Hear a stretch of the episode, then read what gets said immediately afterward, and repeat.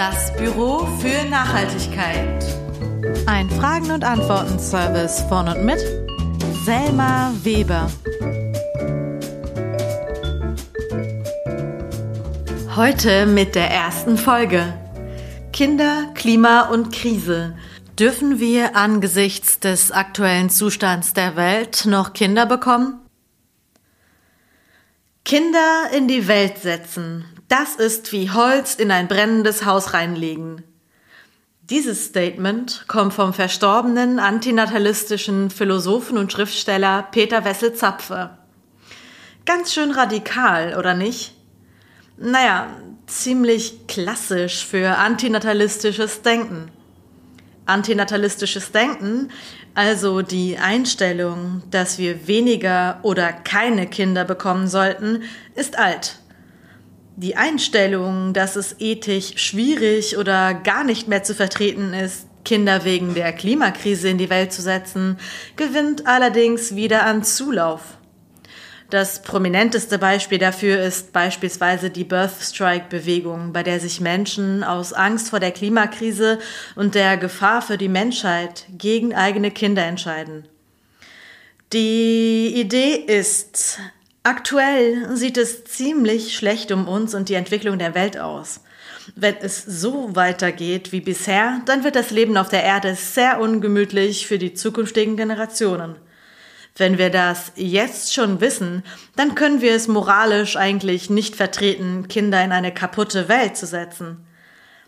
Aber auch Jugendliche und junge Erwachsene sagen, dass sie aus Angst vor der Klimakatastrophe keine Kinder mehr wollen. Videos dieser Art lassen sich beispielsweise auf TikTok finden. Und unter Aktivistinnen und Aktivisten aus der Ökobewegung ist diese Idee auch weit verbreitet aber auch bei Ökofaschistinnen und Ökorassistinnen. Das sind Menschen, die finden, dass eine gewisse Menschengruppe zu viel ist und dass diese aus Umweltschutzgründen nicht mehr leben sollte.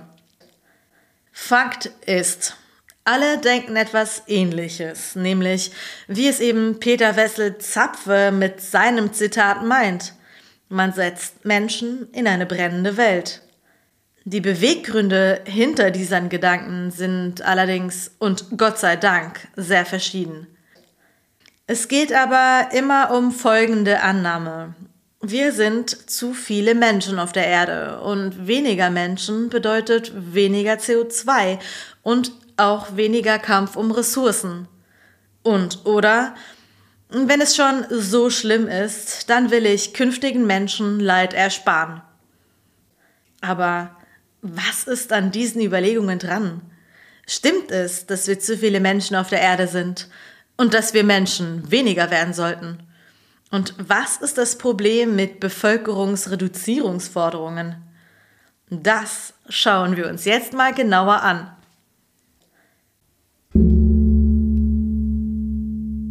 Hard Facts. Was passiert gerade global? Oder wie wird sich die Welt bis Ende des Jahrhunderts verändern?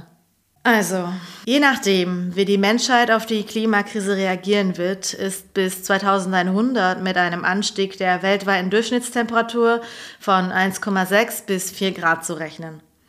Allerdings sind auch Szenarien möglich, in denen sich die weltweite Durchschnittstemperatur um bis zu 6 Grad erhöht. Wie viel wärmer es auf der Erde werden wird, das hängt davon ab, wie schnell Politik und Wirtschaft handeln, um die CO2-Emissionen drastisch zu senken. Fakt ist, ab einem Temperatureinstieg von 1,5 Grad gegenüber der vorindustriellen Zeit wird die menschengemachte Klimakrise bedrohlich. Ab 2 Grad existenziell gefährlich. Und das liegt daran, dass dann verschiedenste Kippelemente erreicht werden, die dann eben nicht mehr kontrollierbare weitere Effekte auslösen. Die Klimakrise kommt also nicht erst in ein paar Jahrhunderten, sondern sie passiert eben bereits schon jetzt. Ein paar Beispiele für Deutschland. Extreme mehrmonatige Trockenheit im Osten, Hagelstürme, Tornados, Starkregen, Schlammlawinen, Waldbrände, Waldsterben. Wir haben die Einnistung der asiatischen Tigermücke, das ist die, die das gefährliche Dengue-Virus überträgt. Und wir haben erstmals gemessene Höchsttemperaturen von 42,6 Grad.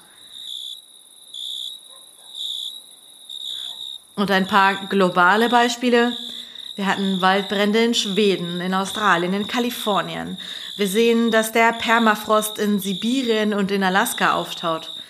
Es gibt Waldbrände am nördlichen Polarkreis. Es gibt sehr schnelles Abschmelzen der Gletscher am Südpol.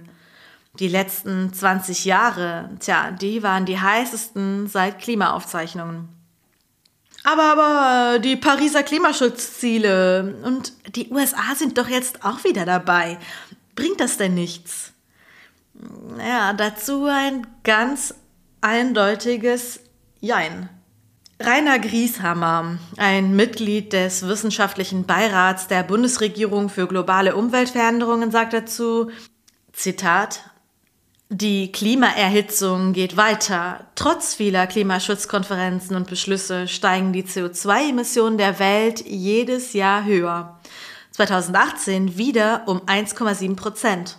Wenn der Emissionstrend so beibehalten wird, wird die Erde schon bis etwa 2040 um 1,5 Grad heißer sein als in der vorindustriellen Zeit und dann noch viel heißer werden. 2040, das ist in 19 Jahren. Kinder, die in diesem Jahr geboren werden, sind dann gerade mal volljährig und überlegen sich, was sie nach der Schule machen möchten. Und weiter sagt Grieshammer, Zitat, Plötzlich merken wir, dass die Klimaerhitzung uns selbst betreffen wird. Großeltern, Eltern, Kinder und Jugendliche. Wer heute jünger als 20 ist, ist in Gefahr, bis 2100 eine weitere unglaubliche Erhitzung der Erde um insgesamt 4 Grad mitzuerleben und deren katastrophalen Folgen zu erleiden. Piu. Diese dann doch eher erschreckende Info bringt uns gleich zum Kern des Themas dieser Podcast-Folge. Ist es also noch moralisch und ethisch und ökologisch vertretbar, Kinder zu bekommen, wenn sich nicht unfassbar radikal sehr viel verändert? Weil diese werden dann eben in einer Welt leben, die zu großen Teilen nicht mehr bewohnbar sein wird. Das schauen wir uns jetzt genauer an. Wichtig ist dabei aber zu versuchen, das eine von dem anderen zu trennen. Also moralisch-ethische Argumente von den ökologischen Argumenten. Auch wenn die ethisch-moralischen und die ökologischen Argumente häufig eng miteinander verknüpft sind. Fangen wir also mit den ökologischen Argumenten an.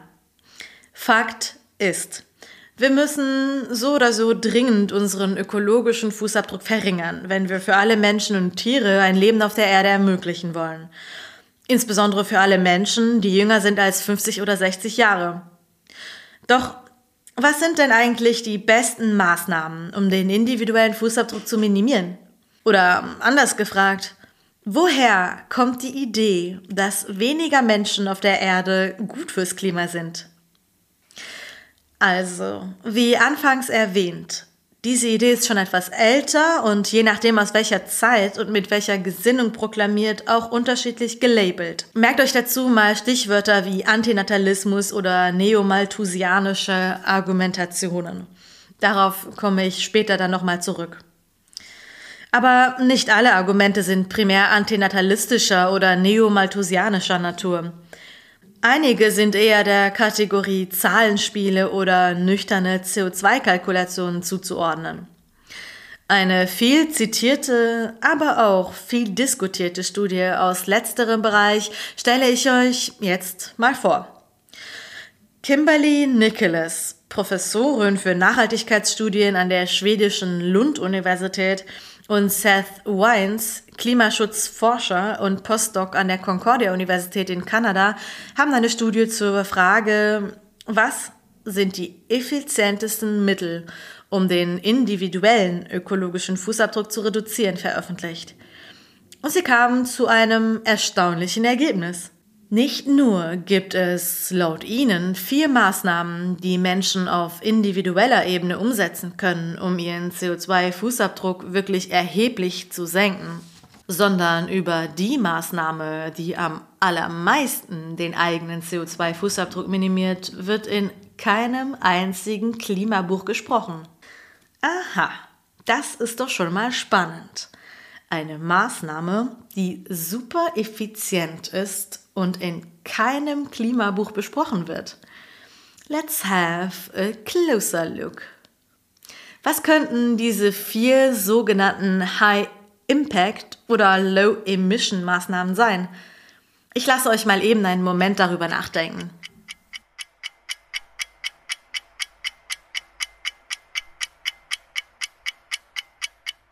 Also, ob ihr wirklich richtig steht? Naja, hier geht jetzt kein Licht an, zumindest nicht so wirklich, aber vielleicht ja so ein kleines Lichtlein in eurem Kopf. Ich löse mal auf. Die vierteffizienteste Maßnahme ist Eating a Plant-Based Diet, also sich pflanzenbasiert zu ernähren. Sprich vegetarisch mit starken veganen Tendenzen oder besser gleich ganz vegan. Das spart je nach Berechnungsmodell pro Person 0,8 Tonnen CO2 pro Jahr ein. Hier sei ja nochmal erwähnt, dass bei so gut wie jedem CO2-Rechner unterschiedliche Werte rauskommen. Das, weil es eben immer Durchschnittswerte sind. Wichtiger als die konkret eingesparte CO2-Zahl ist die richtige allgemeine Linie, die man einschlägt. Also in diesem Fall sich vegetarisch, bestenfalls vegan ernähren. Zur Einschätzung. Der Pro-Kopf-Ausstoß für Deutschland lag im Jahr 2019, also vor Corona, bei 7,9 Tonnen CO2. Auf pflanzliche Ernährung umsteigen bedeutet also ein Achtel der eigenen Emissionen zu reduzieren, was super viel ist. Da ein Teil meiner Zuhörerinnenschaft in oder aus Luxemburg ist, hier zum Vergleich die Pro-Kopf-Zahl für Luxemburg. Ja, haltet euch fest, es wird kurz eher unschön, Luxemburg hat pro Kopf Emissionen von 17 Tonnen CO2 pro Person. Und um das Ganze nochmal in eine Relation zu setzen, Senegal liegt bei 0,6 Tonnen CO2 pro Person. Der höchste Pro-Kopf-Ausstoß kann übrigens Katar verbuchen. Da liegt er bei 30,36 Tonnen CO2. Und der weltweite Durchschnitt liegt bei 4,8 Tonnen. Puh, ganz schön viele Zahlen. Aber ein letzter Wert noch, damit wir wirklich verstehen, worum es geht. Um das Pariser Klimaziel einzuhalten, wäre es notwendig, die Pro-Kopf-Emissionen bis 2050 auf 1 bis 2 Tonnen zu senken. 1 bis 2 Tonnen. Damit würden wir dann die sogenannte Treibhausgasneutralität erreichen. Das bedeutet aber auch, dass wir Ländern, die gerade sehr wenig ausstoßen, noch CO2-Budget geben. Diese dürfen dann mit ihren Emissionen noch etwas hochgehen, während wir stark runtergehen werden. Und das ist auch nur gerecht, weil wir den Ländern die Möglichkeit geben müssen, Infrastruktur aufzubauen, die wir eben längst schon haben. Aber zurück zum eigentlichen Thema. Also, die vierteffizienteste Maßnahme ist es, auf tierische Produkte zu verzichten. Das ist nicht nur sinnvoll, weil ihr damit unter anderem Tieren weniger Leid zufügt, sondern auch, weil ihr damit einen wesentlichen Beitrag zur Reduktion des eigenen ökologischen Fußabdrucks macht. Die dritteffizienteste Maßnahme ist, auf Fliegen im Allgemeinen und auf Langstreckenflüge im Speziellen zu verzichten. Das spart nämlich pro Überseeflug ungefähr 1,6 Tonnen CO2 ein. Ihr ahnt es. Also wenn ihr jetzt wirklich was dazu beitragen wollt, dass wir die Klimaziele erreichen, dann ja, müsstet ihr halt schon auf zu viele Flüge verzichten oder ehrlicherweise sogar auf so gut wie alle. Und eigentlich wäre es ja auch schon ziemlich cool, wenn wir die Klimaschutzziele einhalten würden, weil dann ja, hätten halt zukünftige Generationen auch noch ein gutes Leben auf der Erde. Ne?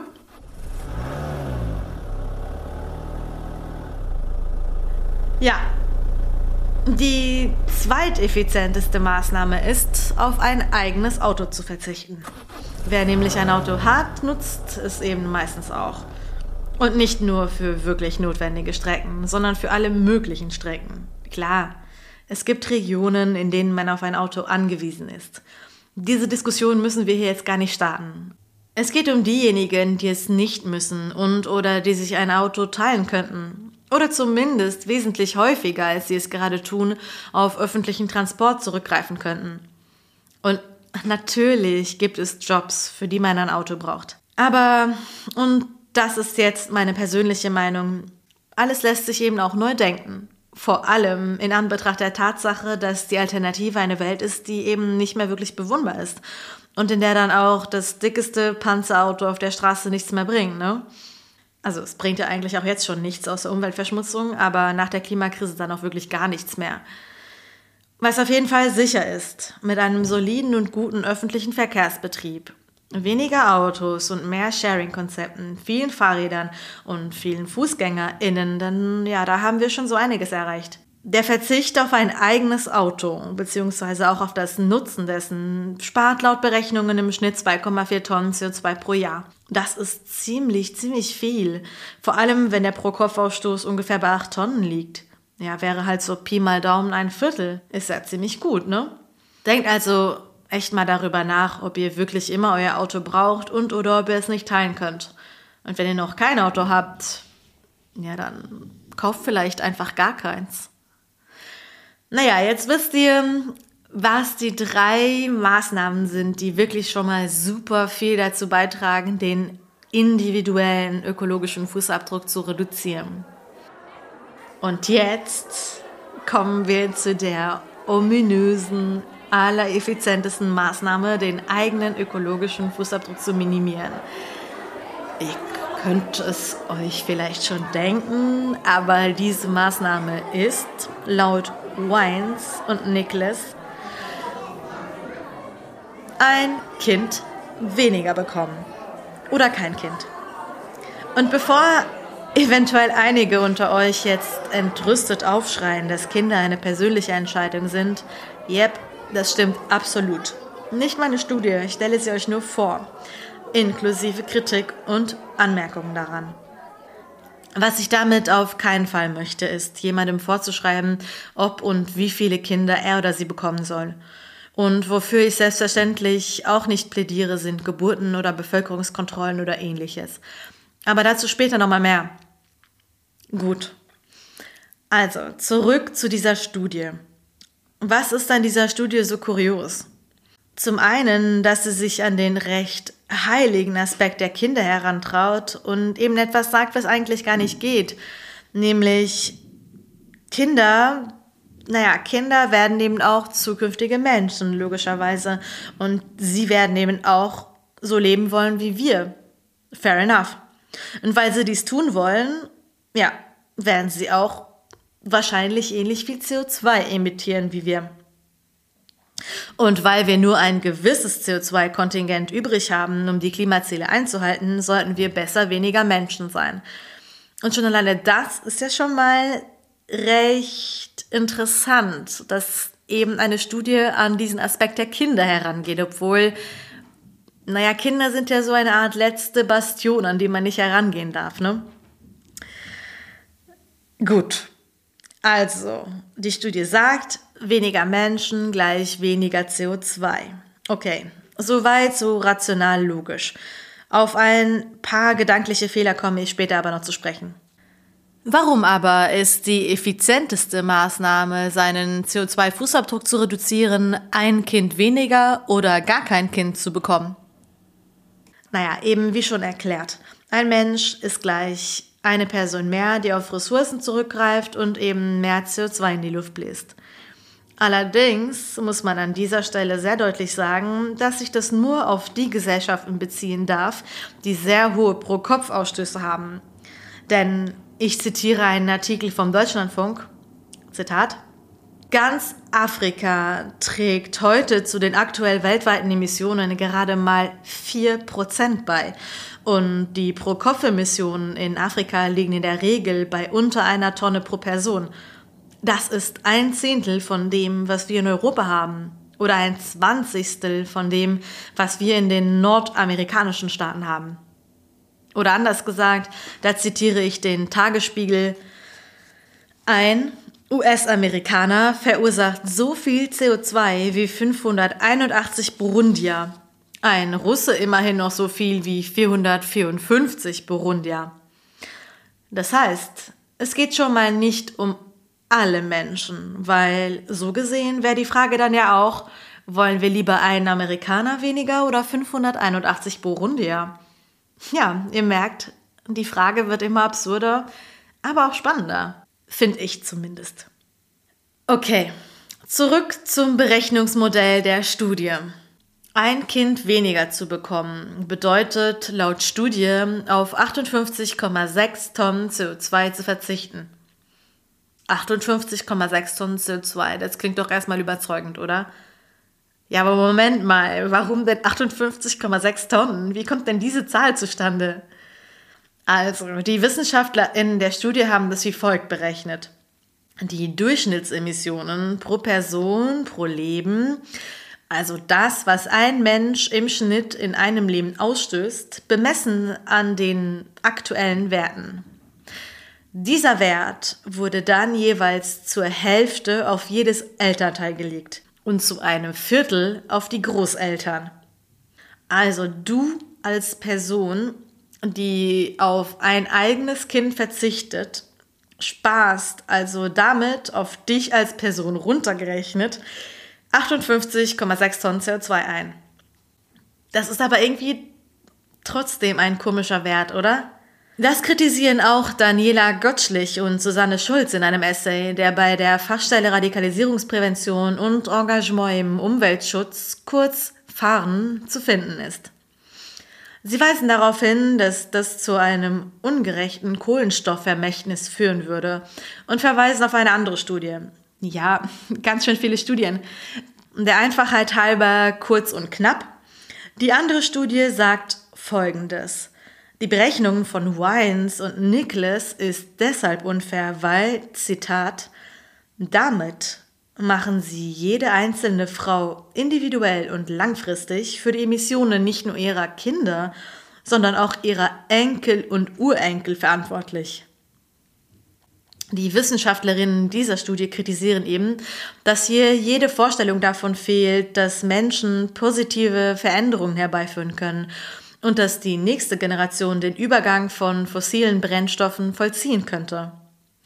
Auf diesen konkreten Aspekt kommen wir später im ethisch-moralischen Teil auch nochmal zu sprechen.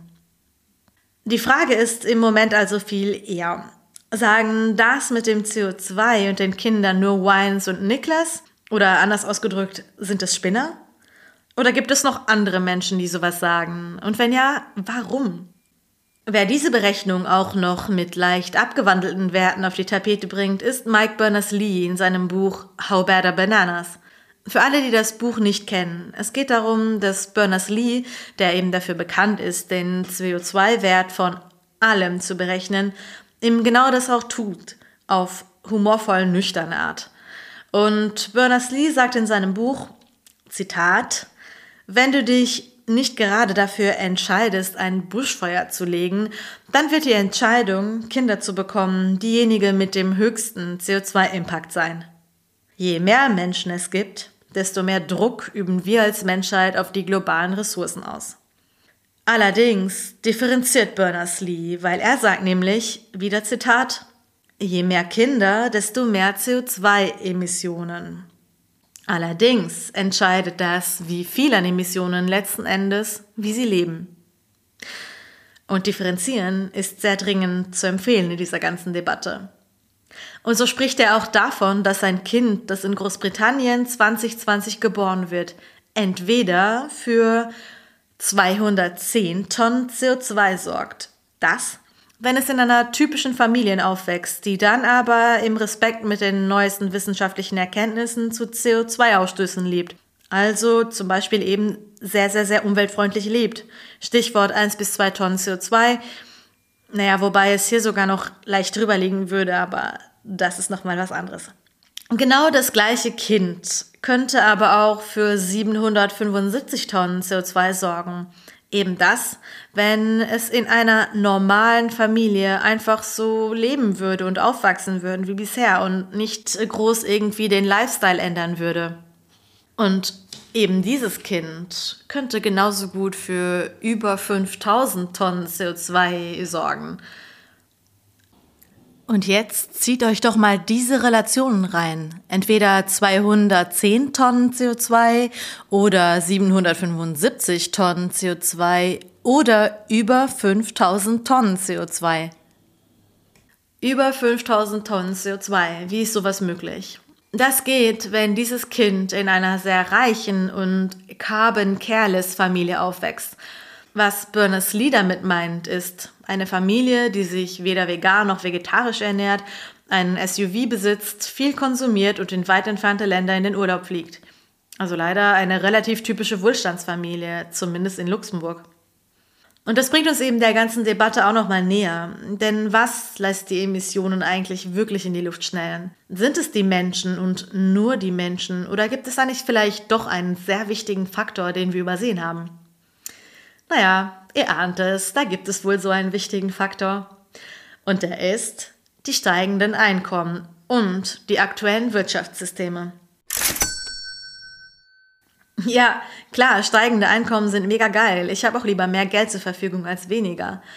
Und wir wollen, dass ja eigentlich viele oder besser gesagt alle Menschen ein gutes und sicheres Einkommen haben, damit sie zumindest in finanzieller Sicherheit leben können. Das wäre ja nur gerecht. Und dennoch, steigende Einkommen und unsere aktuellen Wirtschaftssysteme sorgen für höhere Emissionen. Warum ist das so? Naja, das ist auch wiederum eigentlich ganz einfach. Wer mehr Geld besitzt, kauft auch mehr, lebt größer, fliegt mehr, kauft mehr Fleisch und kurz konsumiert einfach klimaschädlicher. Oder anders gesagt, zu viel Konsum, nicht die Überbevölkerung, verschärft den Klimawandel. In Zahlen ausgedrückt bedeutet das, die größten 20 Industrienationen produzieren immer noch rund 80 Prozent der CO2-Emissionen. Historisch gesehen sind die Industrienationen sogar für 99 Prozent der Emissionen verantwortlich. Alter Schwede, ist es viel. Und wie könnte man denn nun dieses Problem lösen? Dazu habe ich folgende Aussage gefunden. Zitat. Grundsätzlich ist es möglich, das Wirtschaftswachstum von CO2-Ausstoß zu entkoppeln. Im Jahr 2014 sanken die Emissionen der Energiebranche. Der Sektor mit den meisten Emissionen. Erstmalig, ob schon die Wirtschaft global wuchs. Ein Grund war der Ausbau der erneuerbaren Energien. Und das ist ja auch eigentlich sehr logisch, weil wir für so gut wie alles Energie brauchen. Und wenn wir die aber jetzt CO2-neutral herstellen, ist eben halt einfach schon mega viel gewonnen. Bill Gates hat zu unserem CO2-Problem eine Rechnung aufgestellt. Und zwar sagt er, unser Problem ist eigentlich folgendes.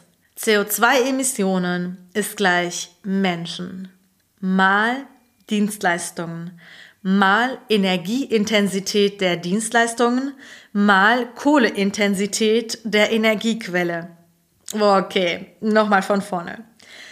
CO2-Emissionen ist gleich Menschen mal Dienstleistungen mal Energieintensität der Dienstleistungen mal Kohleintensität der Energiequelle.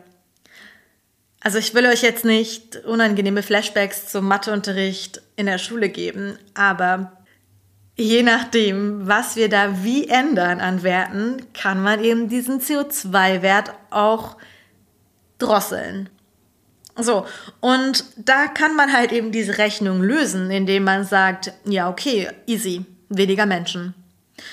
Oder man kann aber auch sagen, ah, nee, Moment, dann weniger Dienstleistungen. Damit meint er zusammengefasst unseren Konsum.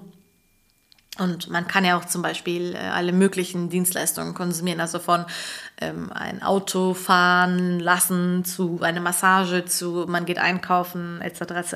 Ne? Man kann aber auch sagen, naja, warte mal, okay, wir arbeiten jetzt daran, dass die Dienstleistungen, die wir konsumieren, weniger Energie in der Produktion brauchen. Oder wir sagen, okay, Moment, wir lösen das Problem, indem wir die Kohleintensität von Energiequellen lösen. Also alles mit grünem Strom machen, also so, dass diese, dass die Kohle da mal rauskommt aus der Rechnung.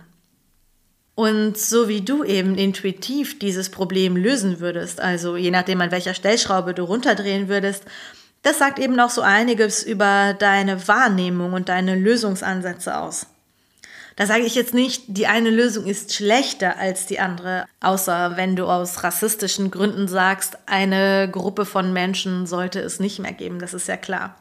Aber genau, ich sage eben nicht, die eine Lösung ist jetzt schlechter als die andere. Es sind ja eben erstmal einfach intuitive Lösungsansätze.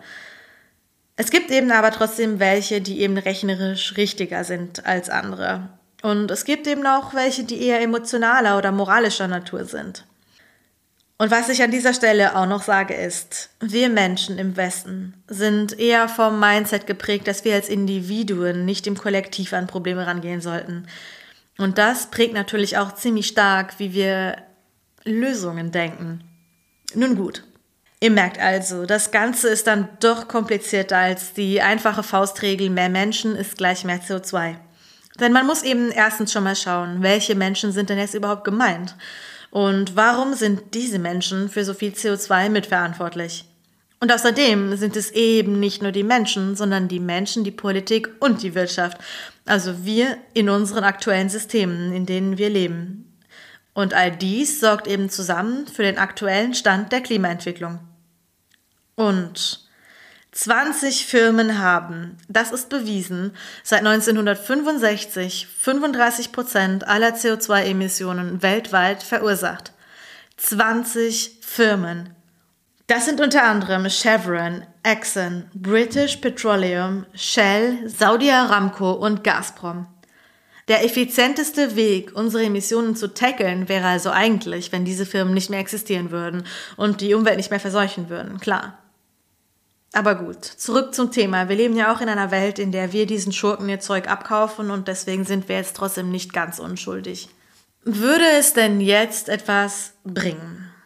Würden wir, Achtung, Gedankenexperiment, nur die Menschen, die in sehr viel Wohlstand leben, zwingen, keine Kinder mehr zu bekommen? Es geht ja, wie wir jetzt verstanden haben, nicht um die Anzahl an Menschen, sondern um die Anzahl an Menschen, die sich klimaschädlich benehmen. Oder anders gefragt, sollten wir Luxemburgerinnen einfach mal aussterben?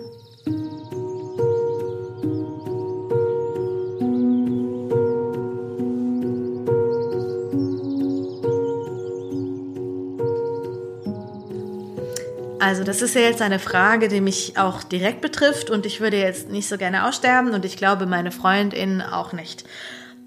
Aber trotzdem Gedankenexperiment, ne?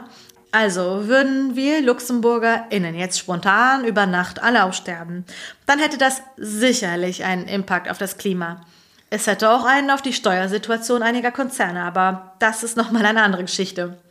Zurück zum Klima. Wenn wir gedanklich davon ausgehen, wir LuxemburgerInnen würden einfach alle nur noch ein Kind oder kein Kind mehr bekommen, was würde das bringen? Eine Stimme, die für so ein ähnliches Konzept plädiert, nämlich dafür, dass wir Menschen im globalen Norden einfach zu klimaschädlich leben und dass wir deshalb darüber nachdenken könnten, wie viele Kinder oder ob wir überhaupt welche wollen, ist Travis Reeder, ein Philosoph und Professor an der John Hopkins Universität in Baltimore. Er spricht von der Small Family Ethik.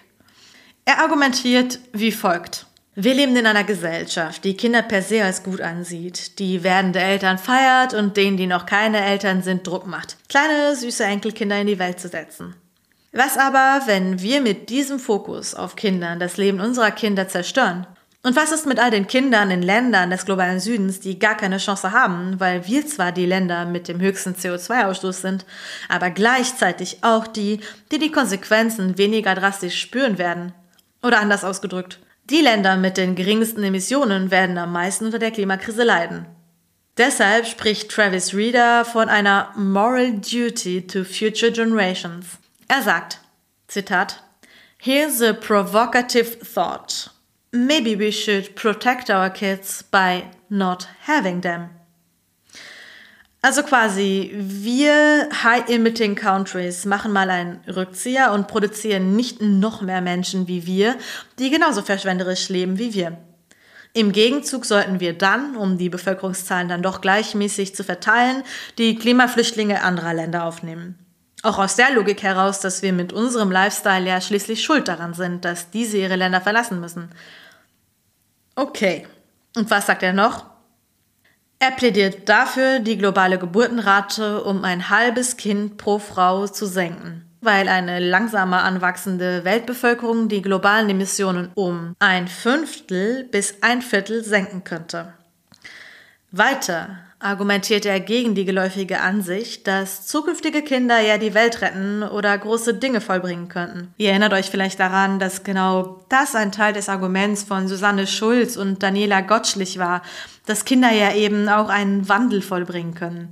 Er findet das schwierig, weil er der Ansicht ist, dass zum einen ja einfach genug Menschen jetzt da sind, die genauso gut die Welt retten könnten und dass man damit Kinder mit einer viel zu großen Erwartung in die Welt setzt, sprich Kinder sollen geboren werden, um zu leben, nicht um vielleicht die Welt zu retten. Okay, und was sagt er noch? Er verfolgt den Grundsatz One and Done. Also ein Kind pro Familie, alle weiteren sollte man adoptieren. Und weiter ist er der Ansicht, dass alle, die eigentlich keine Kinder wollen oder nicht überzeugt sind, einfach keine Kinder bekommen sollten. Als autonome Entscheidung in pronatalistischen Gesellschaften, sprich Gesellschaften, die explizit dafür sind, dass Kinder geboren werden.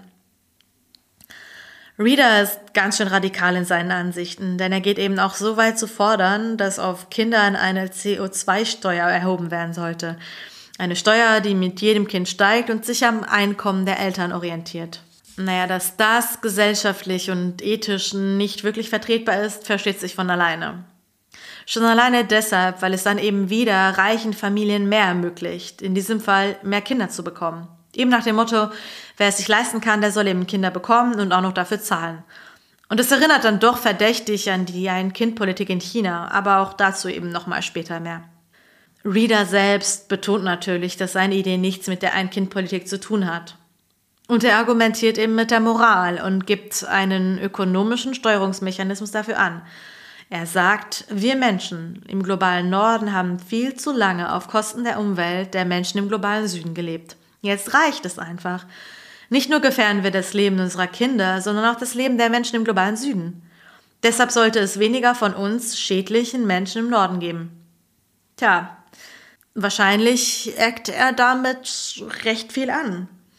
Findet Reader aber irgendwie selber gar nicht so experimentell, weil er sagt nämlich, Zitat, ja, ist es denn wirklich so verrückt, ForscherInnen schlagen wahnsinnig gefährliche Maßnahmen vor, um mit Geotechnik in die Wolken und Ozeane einzugreifen. Sie suchen nach Wegen, um Kohle in großen Mengen aus der Luft zu saugen. Einige fordern sogar eine Generalüberholung des globalen freien Kapitalismus. Im Vergleich dazu erscheint es sehr einfach, die Geburtenraten zu senken. Wir wissen genau, wie man weniger Kinder macht und wir können heute schon damit anfangen. Was an diesen letzten Sätzen so besonders interessant ist, ist, dass er es wiederum als radikal ansieht, den freien und liberalen Kapitalismus neu zu denken. Das scheint für ihn keine Option zu sein. Und seine Lösung ist dann eben auch dementsprechend marktregulierend gedacht. Wir besteuern das, was CO2 verursacht. Wenn das Kinder sind, dann werden die besteuert. Reader kann sich offenbar keine andere Welt vorstellen als die aktuelle, in der wir leben. Und das ist ein weiterer entscheidender Punkt in der ganzen Debatte um Kinder, Klima und Krise.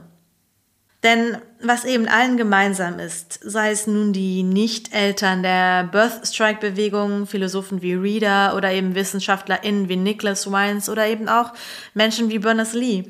Es geht immer um eine Kalkulation im aktuellen Stand der Dinge. Es ist eine rationale Reaktion mit und aus der Angst heraus, dass, wenn alles so weitergeht, wir unsere Welt zerstören. Und es stimmt ja auch. Was diese Berechnungen aber auch gemeinsam haben, ist ein pessimistisches Weltbild und der Mangel an Vorstellungskraft, wie es anders ginge. Weil klar, die 1 bis 2 Tonnen CO2 pro Kopf Welt, die wird komplett anders sein als unsere aktuelle Welt. Und zwar in so gut wie allen Bereichen.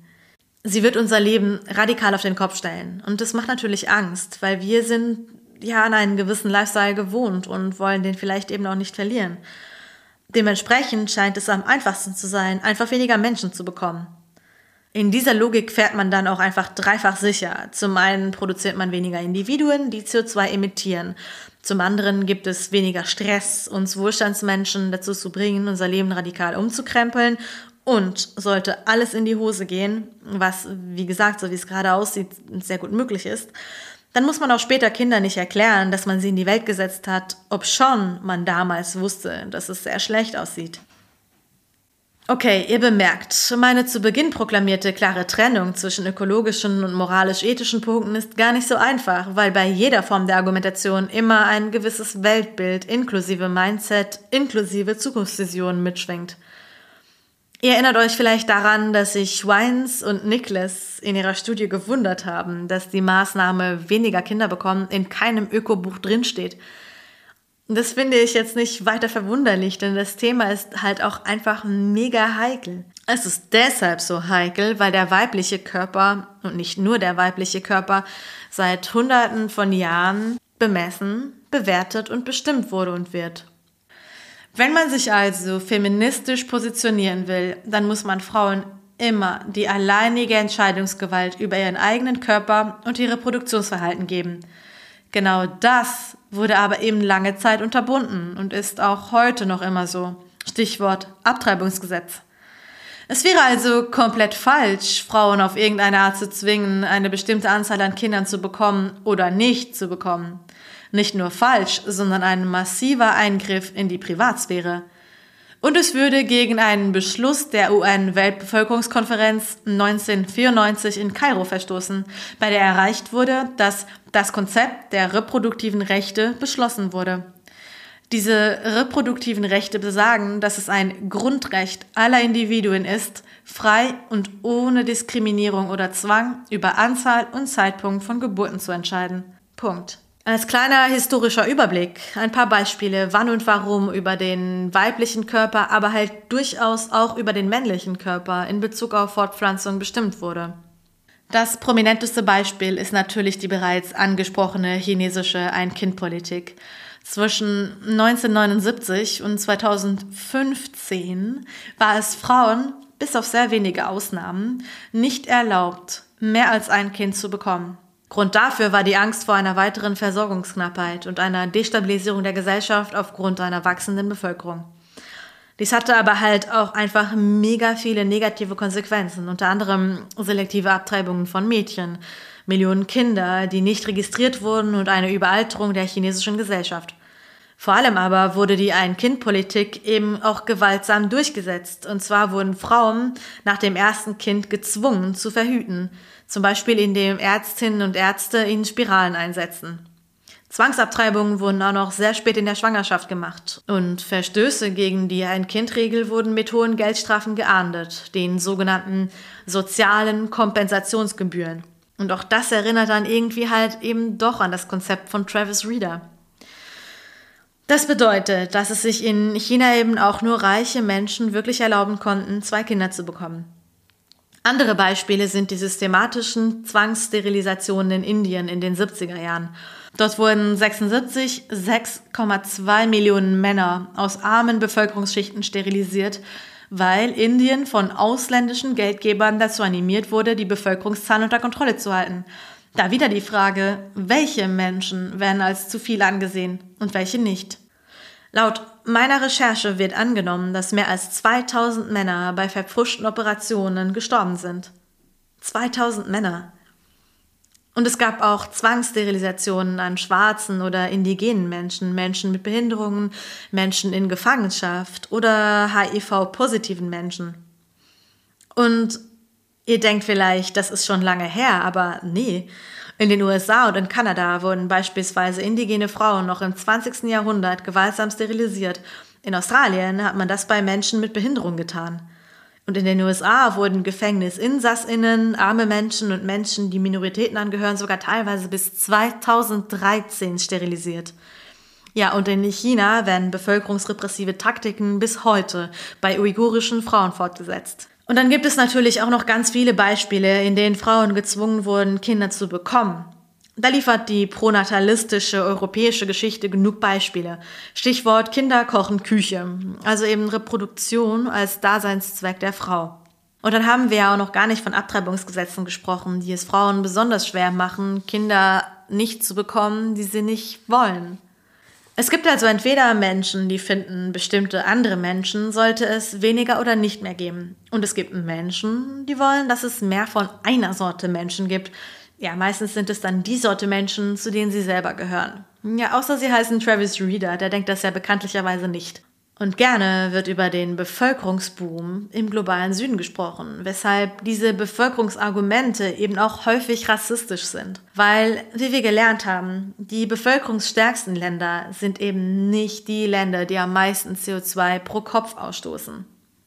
Und nebenbei bemerkt, wenn ihr euch noch erinnert an den Begriff Neomalthusianismus und ihr euch jetzt fragt, woher kommt dieser Begriff Neomalthusianismus überhaupt? Dann gibt es jetzt dazu die Erklärung. Der Nationalökonom Thomas Malthus hat schon Ende des 18. Jahrhunderts behauptet, dass es zu viele Menschen gibt und damals war das eben wegen der Lebensmittelproduktion und er hatte eben Angst vor einer Überbevölkerung. Und ein Revival von der Idee, zu viele Menschen wegen zu knappen Gütern nennt man deswegen neomalthusianistische Ansätze. Aus all diesen Gründen ist es eben halt auch nicht weiter verwunderlich, dass dieses Thema in Klimaratgebern nicht wirklich auftaucht, weil es ja nun wirklich eine mega slippery slope ist, bei der man eben auch sehr viel und sehr weit ausholen müsste. Und darauf hätten Wines und Nicholas vielleicht auch selber kommen können. Puh. Und nun, das heißt also, an den Argumenten mit dem Bevölkerungswachstum ist irgendwie nicht so viel dran, weil die Geburten in unseren Ländern ja bekanntlicherweise eher rückläufig sind und nur in den Ländern steigen, aus denen das Problem auch gar nicht kommt. Ja und nein. Als Faustregel gilt, das Problem des Bevölkerungswachstums ist keins, wenn wir alle sehr, sehr klimafreundlich leben und es schaffen, auf eins bis zwei Tonnen pro Jahr pro Nase runterzufahren. Und sicher ist es einfacher, Ressourcen für alle Menschen zur Verfügung zu stellen, wenn es weniger und dafür klimafreundlicher lebende Menschen insgesamt gibt. Weil es eben kein unendliches, sondern nur ein endliches Wachstum auf der Erde gibt. Ja, Grüße raus an alle Wirtschaftswissenschaftler. Aber zurzeit produzieren wir eben immer noch so viel, dass wir zum Beispiel alle Menschen ernähren könnten, würden wir das dann eben auch fair verteilen. Und nicht beispielsweise ein Drittel der global produzierten Lebensmittel wegwerfen. Außerdem kann, ich zitiere wieder, in einer Welt mit vielen Menschen, die erneuerbare Energien nutzen, der CO2-Ausstoß geringer sein als in einer Welt mit wenigen Menschen und einem großen Verbrauch an fossilen Brennstoffen. Zudem wird die Weltbevölkerung sowieso irgendwann automatisch kleiner werden, weil globale Bildungsprogramme auch ihre Wirkung zeigen. Denn je mehr Bildung Frauen nämlich bekommen, desto weniger Kinder bekommen sie auch. Weil Frauen können dann eben eher selber für sich sorgen und brauchen keine Kinder als Alternativrente. Und das ist eben auch ein wichtiger Punkt, denn es steht fest, dass Menschen, die mehr Bildung haben, auch sicherer eine Arbeit finden und infolgedessen eben auch weniger Kinder geboren werden. Statistisch gesehen heißt es, dass Frauen, die sechs Jahre zur Schule gehen, nur halb so viele oder ein Drittel so viele Kinder bekommen wie Frauen, die eben nur ein oder zwei Jahre zur Schule gehen. Niedrige Geburtenraten sind also dennoch für Menschen in ärmeren Ländern je nachdem gar nicht so schlecht, weil, ich zitiere aus einem Artikel von der Deutschen Welle, Niedrige Geburtenraten tragen weniger zur Senkung der Emissionen in ärmeren Ländern bei.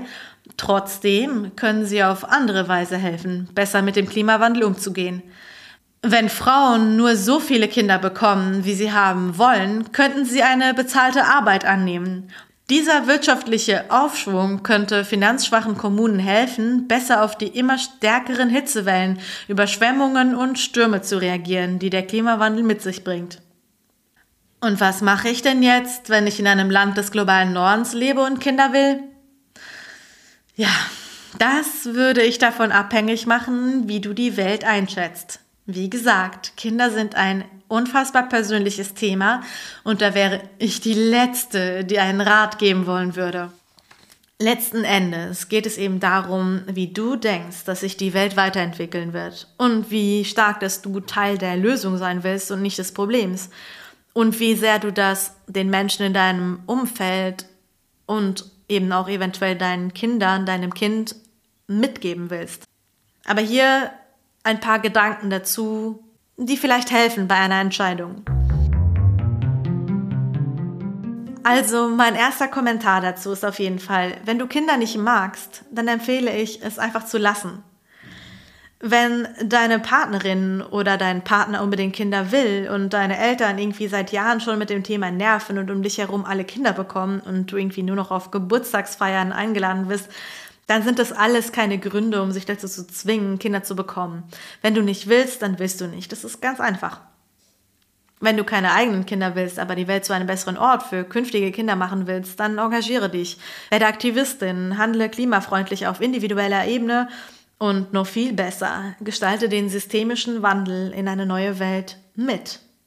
Und wenn du jetzt aber ein Kind haben willst und aber Angst hast, dass es danach in einer kaputten Welt groß wird, dann stehst du vor einem Dilemma, dass du eben jetzt vielleicht demnächst eine Entscheidung treffen wollen würdest und diese dann auf Grundlage der aktuellen Welt treffen müsstest. Und das ist mega schwer und es tut mir mega leid, weil diese Angst kann ich eben sehr gut verstehen. Und ich kann da nur raten, wenn es geht, wenn es geht, ein paar Jahre zu warten. Die nächsten zehn Jahre und alles, was jetzt passieren wird oder nicht, das wird wahnsinnig wichtig und entscheidend werden. Wenn du also warten kannst, ja, dann mach das vielleicht. Und für alle anderen Menschen, die sagen, wir wollen Kinder, jo, bekommt Kinder. Ihr habt alle Informationen dazu und könnt eure Entscheidungen jetzt auch einfach faktenbasiert treffen. Denkt einfach dran, dieses 1 bis 2 Tonnen Leben, das, ja, das wäre vielleicht so ein Ansatz.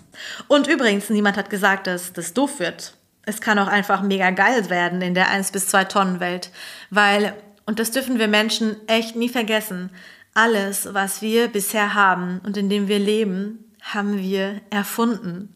Und wir können auch neuen, geilen Scheiß erfinden. Wir dürfen uns nicht klein machen. So.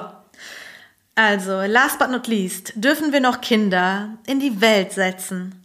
Ja, das dürfen wir auf jeden Fall und das darf auch niemand verbieten. Und sollten wir unsere Lebensweisen überdenken? Ja, auch das auf jeden Fall. Und sollten wir die Top 20 Firmen, die die Umwelt zerstören, anklagen und zur Rechenschaft ziehen? Hell yeah! Sollten wir die Menschen, die aus Angst vor der Klimakrise keine Kinder haben wollen, doof finden? Auf keinen Fall. Außer sie sind rassistisch unterwegs. Weil letzten Endes sagen diese Menschen eben einfach, hey, wir haben Angst um unsere zukünftigen Kinder. Wir machen uns Sorgen, wir wollen niemandem eine möglicherweise schlechte Welt aufzwingen. Und das müssen wir als dramatischen Aufschrei ansehen. Und nicht nur als Angriff auf diejenigen, die Kinder wollen. Also immer schön nett bleiben, ne? Aber am allerwichtigsten ist es, an den Lösungen für morgen zu arbeiten und dafür zu kämpfen, dass die Ressourcen fair verteilt werden dass diejenigen Menschen und vor allem Konzerne, die übermäßig viel CO2 ausstoßen und die Umwelt verschmutzen, dass die sanktioniert werden. Und das sind ja gar nicht so viele. Was es aber eben auch bedeutet, die meisten Menschen auf der Welt sind gar nicht das Problem, um nicht zu sagen, die allerwenigsten Menschen sind das Problem. Und es gibt eben halt auch einfach Konzerne, die viel krassere Probleme sind. Ja. Außerdem leben wir eben alle gemeinsam hier auf dieser Welt, ne? Und wie man in Frankreich sagt, il faut faire avec. Man muss eben damit arbeiten und leben. Und das meine ich jetzt nicht irgendwie übermäßig cheesy oder so, aber es ist halt einfach eine reale Sache. Wir müssen gemeinsam als Menschen auf der Erde durch. Punkt. Und wenn jetzt plötzlich alle Frauen kollektiv und frei herausentscheiden würden, weniger Kinder zu bekommen, müssen wir mit leben. Und wenn jetzt alle Frauen plötzlich sagen würden, wir wollen mega viele Kinder bekommen, was tatsächlich eher unwahrscheinlich ist, dann müssen wir halt auch damit leben. So, in diesem Sinne, lasst uns für das kämpfen, was wir wollen. Wir wissen jetzt, wie die Welt wird, wenn wir nicht handeln. Wir wissen aber noch nicht, wie die Welt wird, wenn wir handeln. Deshalb lasst uns Bill Gates äh, Rechnung verlösen lasst sie uns nicht diskriminierend lösen und nicht vergessen, System Change, not Climate Change. Ich schicke euch ganz viele Öko-Kisses. Eure Selma. Das Büro für Nachhaltigkeit. Ein Fragen- und Antworten-Service von und mit Selma Weber.